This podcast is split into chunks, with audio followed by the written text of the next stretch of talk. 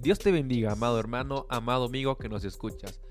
Te doy la bienvenida a un episodio más del podcast Escudriñando la Palabra con la pastora Carolina Pineda. Un mensaje inspirado por el Espíritu de Dios que será de gran edificación a tu vida. Dios te bendiga, mi amado hermano, amigo. Pues escudriñando la palabra, eh, me encontré un pasaje bien interesante que se encuentra en Joel 2.23 y déjame compartírtelo en esta hora. Dice la palabra del Señor, vosotros también, hijos de Sión, alegraos y gozaos en Jehová vuestro Dios, porque os ha dado la primera lluvia a su tiempo y hará descender sobre vosotros lluvia temprana y tardía como al principio. Creo que estamos en un tiempo final, pero también dice que tenemos que volver al principio. Y aquí me impacta cuando dice que Él va a hacer caer, descender lluvias. Y cuando vamos a averiguar eh, las lluvias, me encuentro que es la lluvia Geshem y la Rishol, que es la temprana y la tardía, la que trae un tiempo, amado hermano, de cosecha. Un tiempo en el cual, así como dice la escritura, lo que con lágrimas sembraste, con regocijo cosecharás.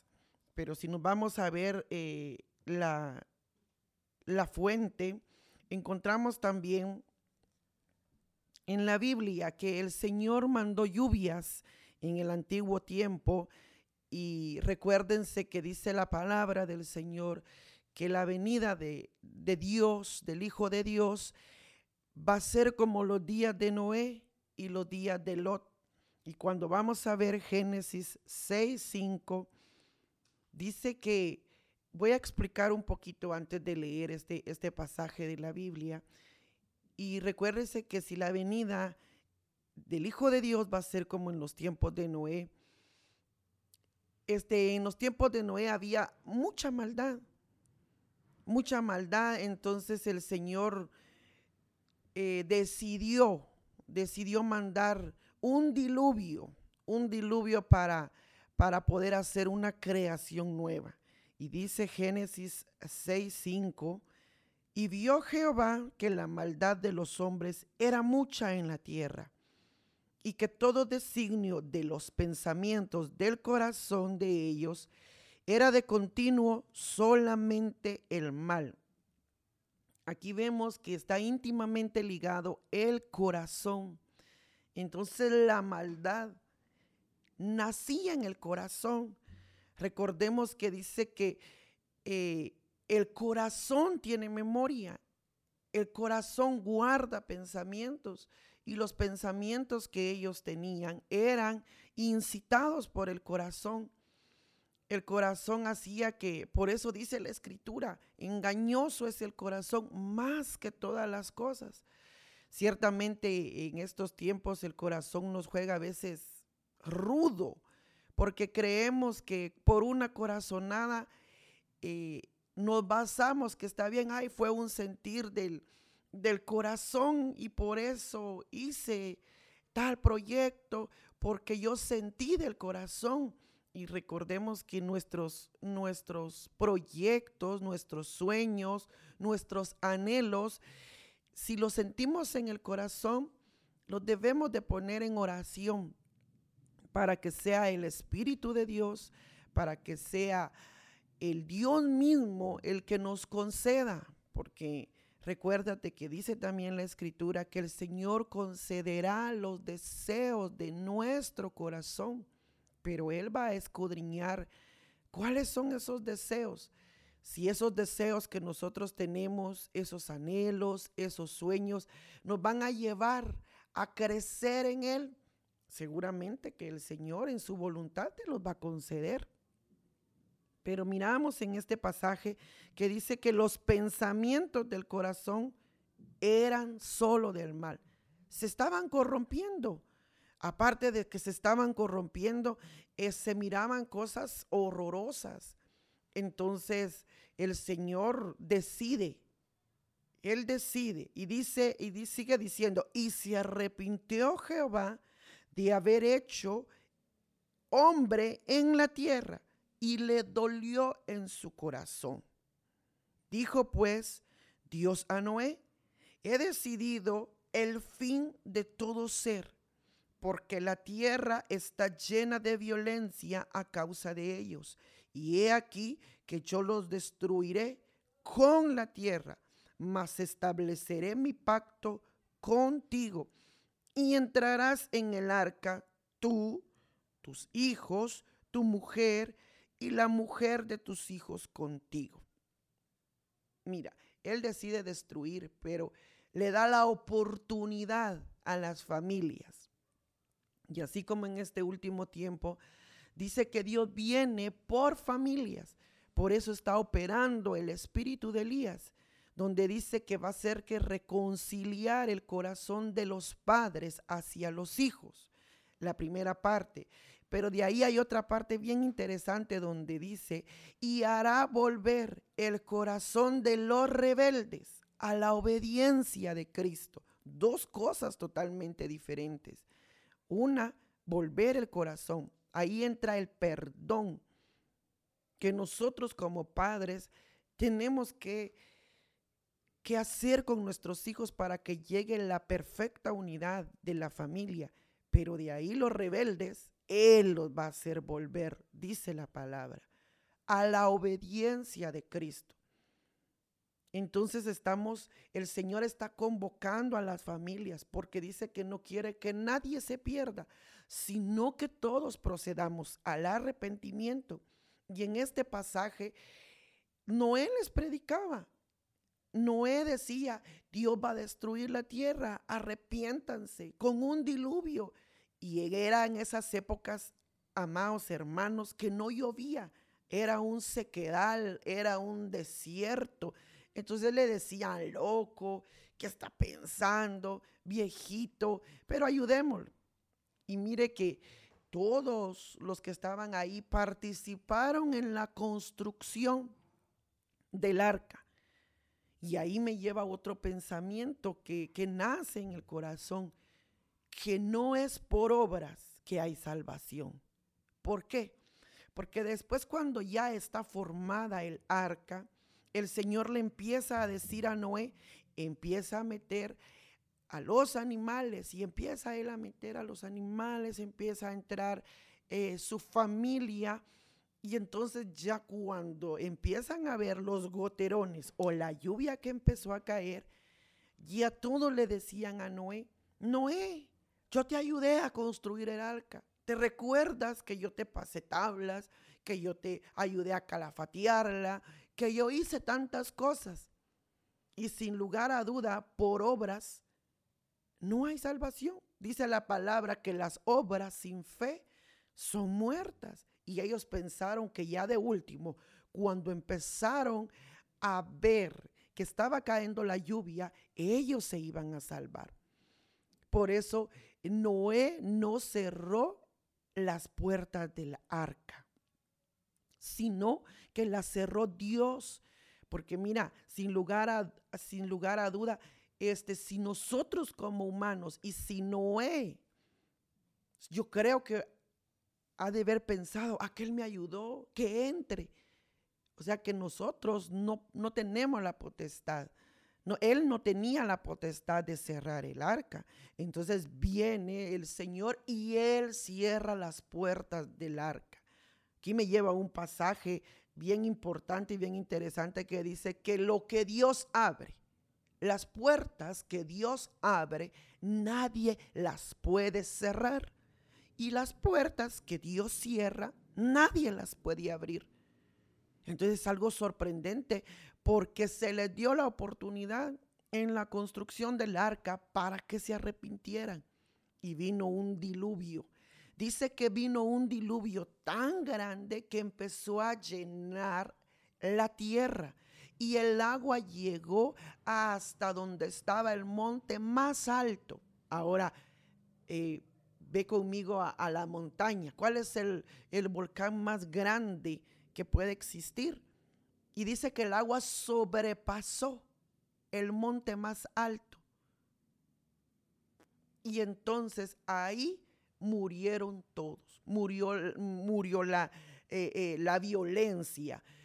murió, cuando vamos a ver monte nos habla de altivez, todo orgullo. Entonces ese diluvio, ahora trasladémoslo a la vida espiritual. Dios trae un diluvio aún. Eh, pero ese diluvio lo que viene a hacer es a botar todo orgullo, a que se muera toda violencia, a que se muera toda, toda concupiscencia que hay en este mundo, a sacar de nosotros aquello que todavía hay, toda soberbia, porque ellos eran rebeldes, eran, soberbios, eran violentos. Dice que maquinaban con el corazón malos pensamientos. Entonces ese diluvio poderoso viene a, arrastrar aún con aquellas cosas que nosotros no podemos, o la cristiandad, la cristiandad no ha podido dejar, no ha, ha dejado esa su vana manera de vivir. Y un diluvio poderoso viene a arrebatar, a quitar, a destruir con todo, con todo lo, lo malo. Mira, dice que el diluvio duró 40 días sobre la tierra y las aguas crecieron y alzaron el arca y se elevó el arca sobre toda la tierra.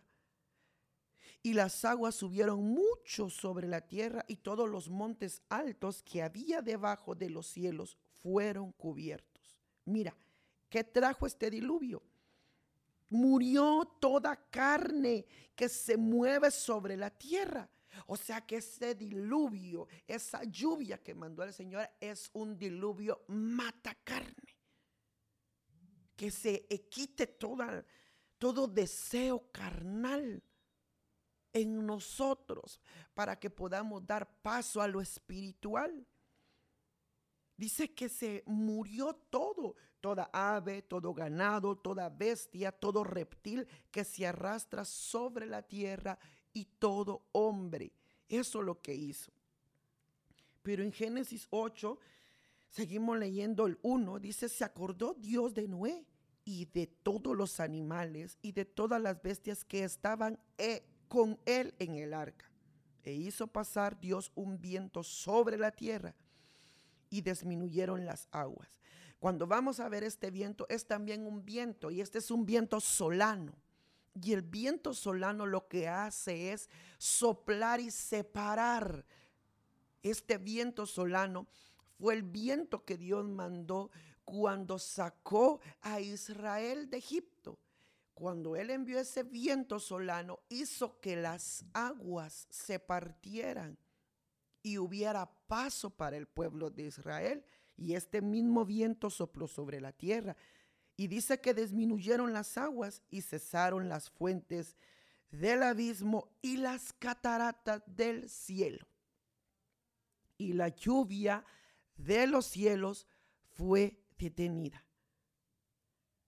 Cuando se hizo ese viento y sopló, las aguas se fueron.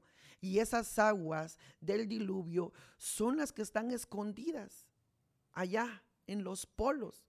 Y, las noticias dicen que se están derritiendo. Entonces, eso me lleva a que el tiempo ya se está acercando. Pero todavía hay una oportunidad. Por eso vienen las lluvias.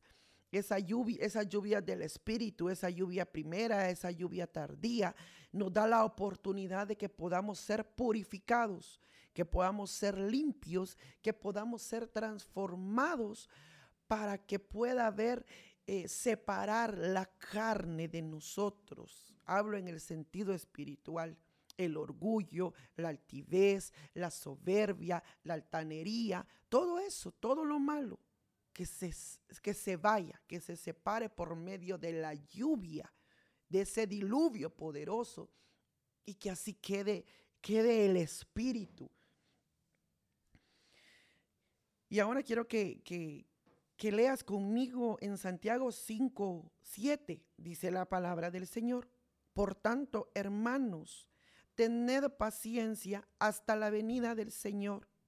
Mirad cómo el labrador espera el precioso fruto de la tierra, guardando con paciencia hasta que recibe la lluvia temprana y tardía.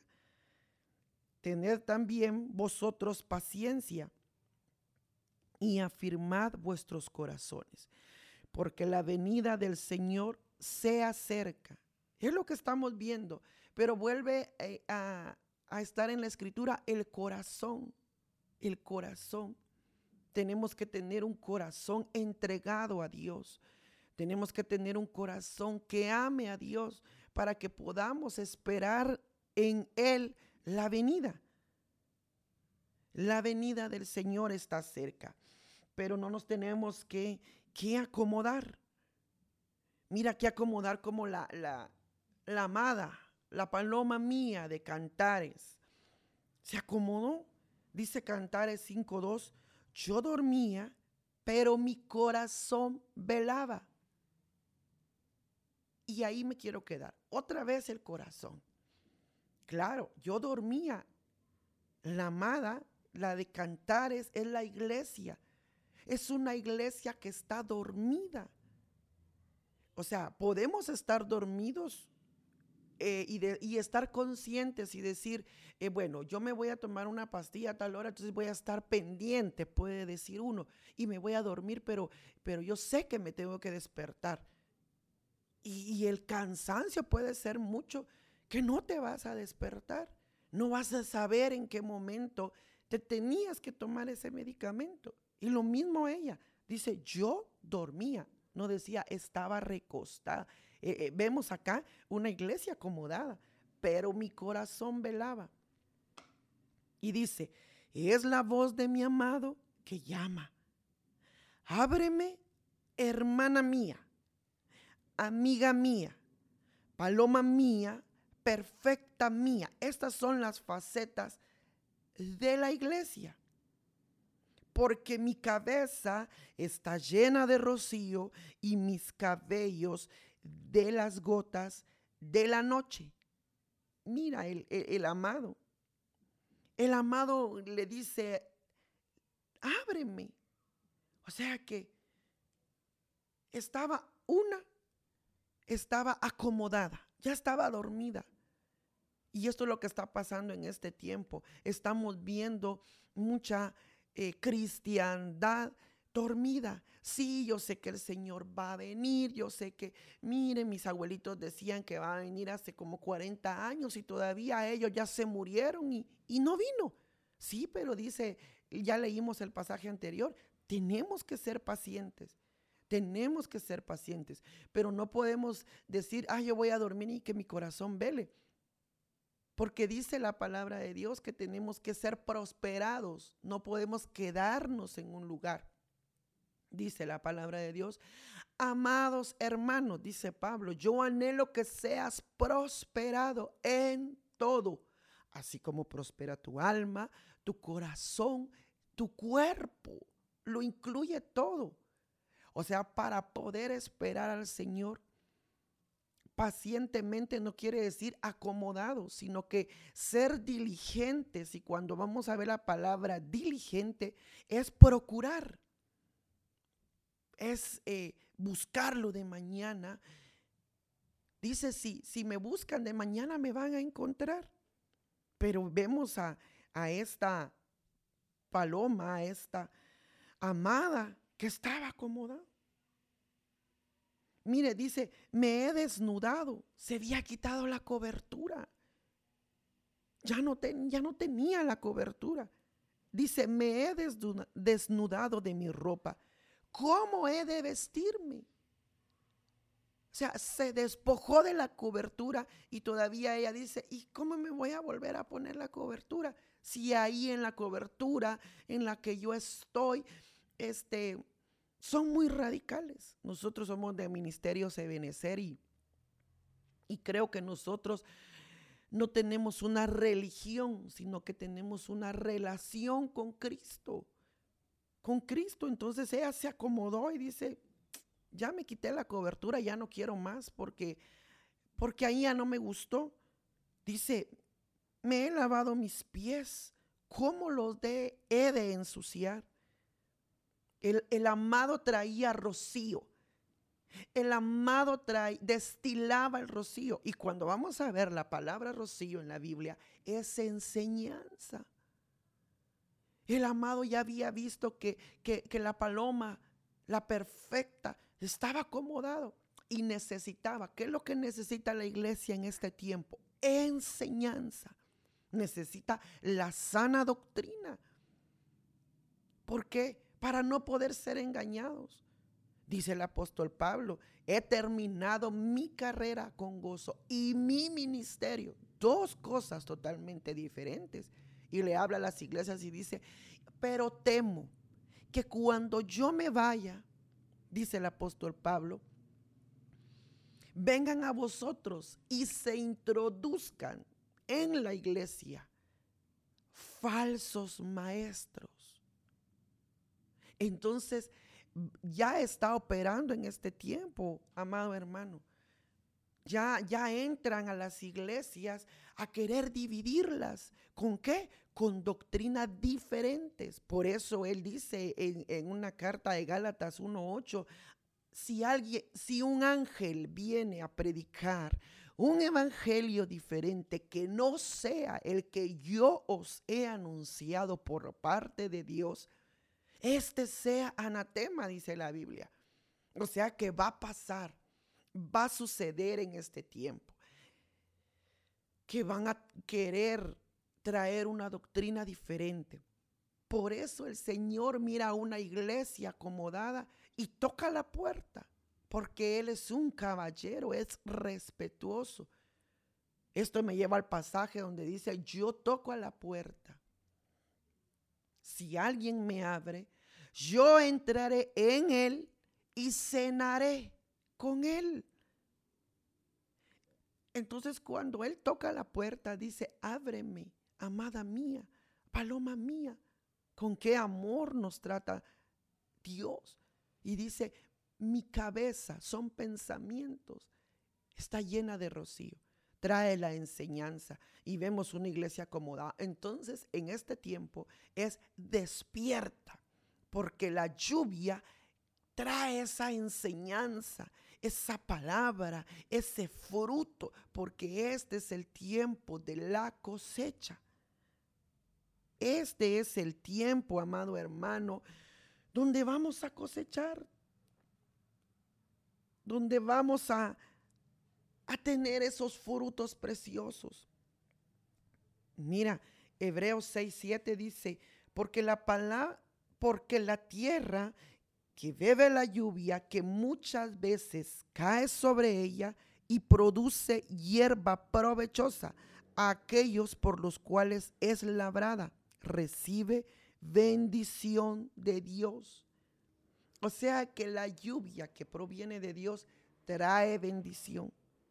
Trae bendición. Vemos eh, eh, en, en la escritura un profeta Elías.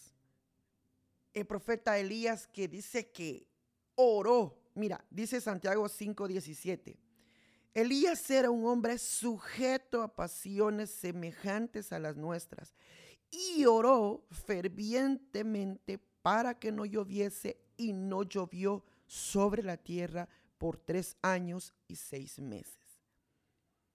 Mira, era un profeta, un profeta de un calibre elevado, que él vio la, la, la manera que estaba viviendo ese pueblo pero lo que me llama la atención, que dice que era un hombre sujeto como tú y como yo, con pasiones semejantes. O sea que era un hombre con debilidades. Pero sabes, dice que la oración insistentemente, fervientemente hizo que el Señor escuchara y él cesó la lluvia por tres años y medio. Lo sorprendente aquí es que a él, a ese varón, a ese hijo de Dios, no le faltó la lluvia. ¿Por qué? Porque lo llevó al arroyo de Kerit. Y dice que cuervo le traían carne y bebía agua del arroyo. Entonces, alguien me hizo una pregunta y que la lluvia, porque cae sobre buenos y malos cuán poderoso es Dios, cuán misericordioso es Dios. Que dice que la lluvia cae sobre buenos y malos. Ahora pregunto yo, ¿será que la misma bendición le va a caer a los malos.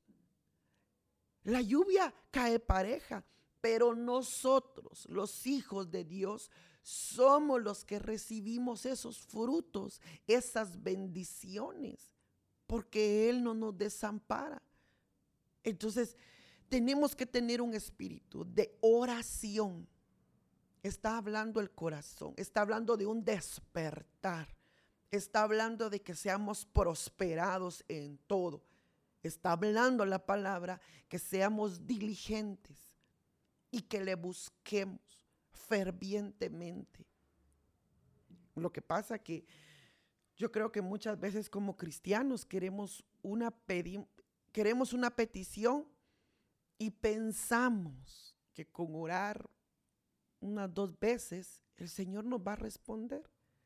Y la verdad que para que sea efectiva la respuesta, tenemos que acercarnos a Él con reverencia, con respeto, suplicando, pero insistentemente, para que Él abra esas puertas de los cielos, esas compuertas y haga descender la lluvia, porque es necesaria la lluvia en este último tiempo. ¿Para qué? Para una, la lluvia lo que hace es lavar. Cuando nosotros miramos que entra el invierno en nuestro país, la primera lluvia viene a lavar todo. Entonces necesitamos una lluvia para que nos haga una limpieza espiritual, para que mate todo, así como la lluvia, el diluvio que hubo con Noé. Porque es tiempo de cosechar. Mira otra de las lluvias, pero esa fue de fuego. Lucas 17, 29. Dice, mas el día que salió Lot de Sodoma, llovió fuego y azufre del cielo que acabó con todos. Aquí ya viene una lluvia, pero esta es el fuego y azufre. ¿Cuánto Abraham platicó? Vamos a poner platicó porque fue como una negociación que hizo con Dios, su amigo porque Él, mira, por eso es tan importante esta palabra, porque Dios a quien tiene como amigo le cuenta los secretos más íntimos, porque Él llegó y se acercó a Abraham y le dice, voy a destruir Sodoma. Pero Abraham sabía que había un pariente dentro de Sodoma, que era Lot. Y mira, en la Biblia lo llaman el justo Lot que se sentaba a la puerta de Sodoma y afligía su alma día y noche por la nefanda conducta. Ahí sí, Sodoma era, habían orgías, ahí había, mira que había perdición, perversidad, lo mismo que está en este tiempo. Y los hijos de Dios, Lot era un hijo de Dios, estaba ahí y afligía su alma día y noche. Pero viene el Señor y le dice a Abraham, voy a destruir su doma. Y empieza una una negociación, con todo respeto lo digo.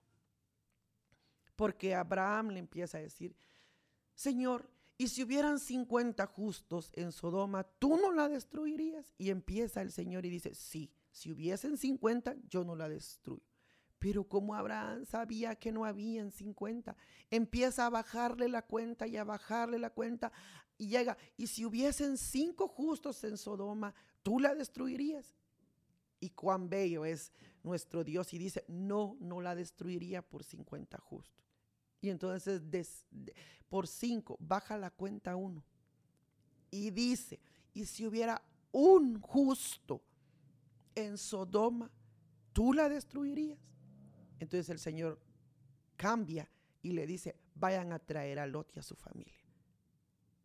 Y van y le cuentan la noticia a Lot que, que, Sodoma iba a ser destruida. O sea, nos están advirtiendo a nosotros lo que va a pasar. Es tiempo de salir fuera de Sodoma. Estamos viviendo los tiempos de Noé y los tiempos de Sodoma, donde hay perdición y Dios te quiere rescatar porque va a mandar una lluvia de fuego y de azufre para que mate. Esa lluvia venía a matar con perversidad, con...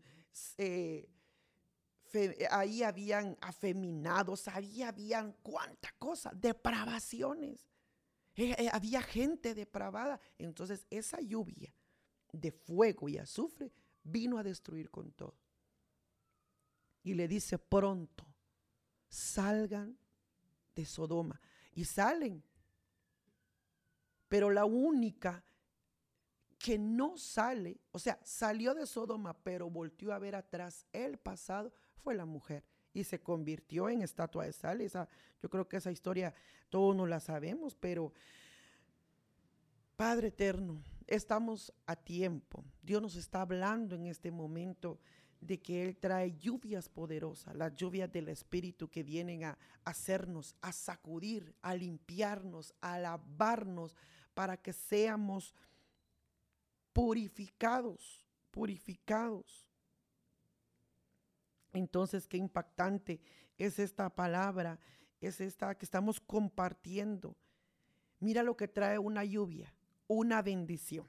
Yo creo que voy a finalizar con este capítulo que es Génesis 27. 27. Dice la palabra del Señor. Cuando Jacob se acercó para besarlo, Isaac le olió la ropa. Entonces lo bendijo con estas palabras. Aquí me quiero detener. No vamos a, ver que, la, que robó la bendición, sino que vamos a ver la bendición. Porque sin duda alguna, el papá ya sabía que no era. Pero todo modos lo bendijo. Pero mira esa bendición. El aroma de mi hijo es como el aroma de un campo que el Señor ha bendecido que Dios te conceda del cielo el rocío y de la tierra una abundante cosecha de vino y de trigo. Mira la bendición de un padre, la bendición para un primogénito. Y amado amigo, amado hermano, tú y yo somos primogénitos. Entonces la bendición que trae para un primogénito es una abundancia de vino y de trigo. ¿Y qué nos habla de vino? Nos habla de gozo. En medio de todo este mundo como sistema, que vienen catástrofes, que vienen eh, pandemias, que ha venido calamidad, que todo se está encareciendo para nosotros los hijos de Dios. Para nosotros, la iglesia escogida de Dios, viene una abundante cosecha de vino. Y viene una abundancia de cosecha de trigo. No nos va a faltar la palabra poderosa. Pero yo quiero terminar con este texto. Dice, buscad primero las cosas de arriba y lo demás vendrá por añadidura. Cuando nosotros nos aferramos a Dios y nos entregamos en espíritu, en alma, en cuerpo y en corazón y fincamos nuestra vista arriba, yo te aseguro que las lluvias del Espíritu Santo van a caer sobre nosotros. Este es un año de reconocimiento. Este es un año también de reivindicación. Que todo lo que perdiste, todo lo que no lograste en tanto tiempo, en este tiempo, se te va a devolver, se te va a retribuir. En Joel 2.24 dice, las eras se llenarán de trigo y los lagares rebosarán de vino y aceite. Y os restituiré los años que se comió la oruga, el saltón, el revoltón y la langosta, mi gran ejército que envié contra vosotros. Comeréis hasta saciaros y alabaréis el nombre de Jehová vuestro Dios, el cual hizo maravillas con vosotros y nunca jamás será mi pueblo avergonzado. Entonces es tiempo de restitución. Créelo en el nombre de Jesús. Cree en esta palabra, que es la palabra profética más segura. Déjame terminar este episodio con una oración, rogándole al Padre, al Hijo, al Espíritu Santo, que sea que traiga esa lluvia temprana, esa lluvia tardía sobre tu vida, sobre mi vida, sobre todo el pueblo, sobre todo el cuerpo de Cristo, para que pueda venir un despertar, para que podamos salir de ese acomodo y las lluvias puedan traer una purificación, una limpieza, que puedan ser limpia nuestra alma, nuestro corazón de esos pensamientos negativos, de todo pasado tortuoso, todo pasado que no te deja avanzar. Es necesario regresar al principio. Es necesario reconocer. Cuando nosotros reconocemos la condición, Padre amado, te estamos reconociendo a ti y sabemos, Señor, que tú vas a recompensarnos a nosotros, que esas lluvias traen esa enseñanza, traen esa revelación, traen esa sana doctrina que va a hacer que nuestro corazón se alimente en el nombre poderoso de Jesús. Sella esta palabra en el nombre de tu Hijo amado Jesucristo. Te damos las gracias por la oportunidad, por la vida y por las misericordias que se renuevan cada mañana. Amén y amén. Nos vemos en el siguiente episodio, amados amigos y hermanos, escudriñando la palabra. Bendiciones.